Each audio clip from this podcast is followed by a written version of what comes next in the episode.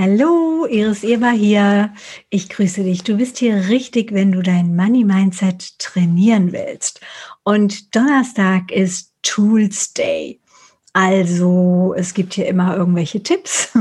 Und der ultimative Tipp, den ich heute für dich habe, oder das ultimative Tool, um dein Money Mindset ja immer wieder auch auf Vordermann zu bringen und dran zu bleiben, vor allen Dingen, ist, und das ist auch also eigentlich ein alter Hut. Und gleichzeitig gibt es viele Menschen, die ja, die manchmal eine Erinnerung auch daran brauchen. Und zwar ist das Tool für heute Spenden. Hm. Ja, ja, es gibt so manche Money-Bücher, die sagen, oh, du musst unbedingt 10% spenden. Und das auch regelmäßig. Und prüf mal für dich, ist es leicht? Hat es eine Leichtigkeit? Sagst du, oh ja, das finde ich voll toll. Da spende ich regelmäßig 10 äh, Prozent.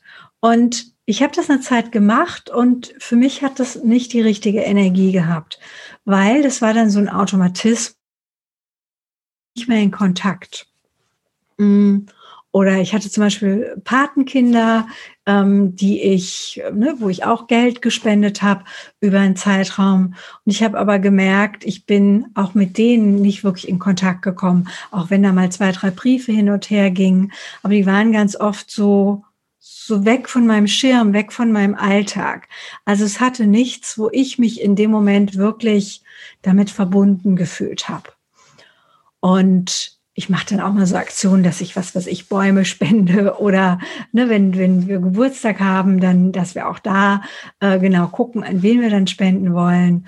Ähm, aber vielleicht gibt's ja was, wo du sagst, da geht mir wirklich das Herz auf.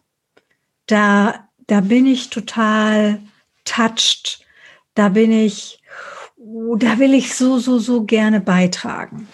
Und Spenden heißt auch nicht immer Geld spenden, sondern Geld spenden können auch Sachspenden sein.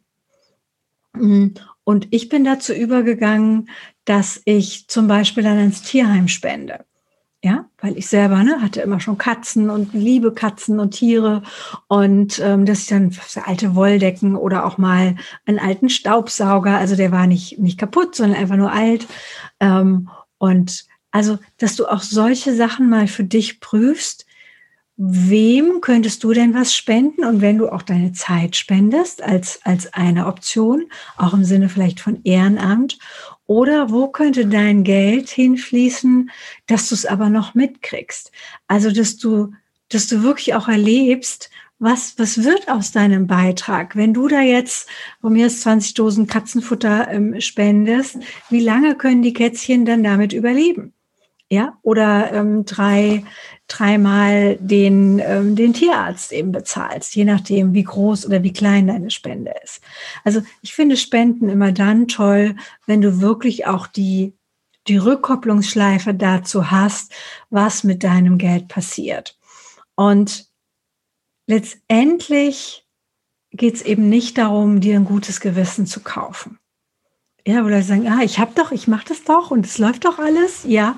Und ich gebe ja immer schon 10 Prozent von meinem Geld ab. Sondern sei doch mal in, damit in Verbindung.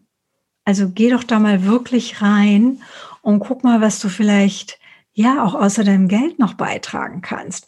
Vielleicht kannst du eine tolle Idee beitragen für diese Community oder für diese ähm, den Bereich, in dem du was spendest, was was vielleicht noch viel wertvoller ist als deine, sagen wir, 100 Euro im Monat oder so. Also von daher die Einladung, wenn du dein Money Mindset vergrößern willst, dann sei großzügig, dann spende und dann spende da, wo hier was warm wird, wo du wirklich berührt bist und nicht aus so einem Hochstatus, so, ach ja, uns geht's ja so gut, wir machen jetzt mal ein bisschen Charity. Darum geht's nicht, sondern wirklich, wo bist du wirklich berührt? Wo, wo hast du vielleicht auch eine eigene Verbindung damit? Wo hast du vielleicht auch Wurzeln oder Herkunft oder, oder Schnittmenge oder selber Leid erfahren und möchtest das jetzt zurückgeben? Also, aus so einer echten tiefen Haltung. Und dann bin ich fest davon überzeugt, dann zahlt das auf dein, auch wenn ich nicht wirklich an Karma glaube, aber dann zahlt das sozusagen auf dein imaginäres Karma-Konto ein.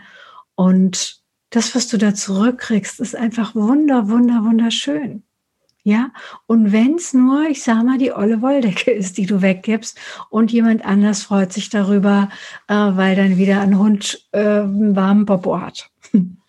ja, also guck mal, wann du spenden willst, an wen du spenden willst, wie viel du spenden willst und ob, wenn du regelmäßig spendest, ob du dann immer noch in dieser schönen Energie bist oder ob es dann einfach nur so ein Punkt ist, der als abgehakt gilt. Hm? Also ich wünsche dir ganz viel Leichtigkeit mit Geld und ja, bis bald. Und ja, wenn dir der Podcast oder der Videoblog gefällt, dann like mich, abonniere mich und äh, erzähl's anderen weiter. Hm. Ja, also gute Zeit. Bis bald.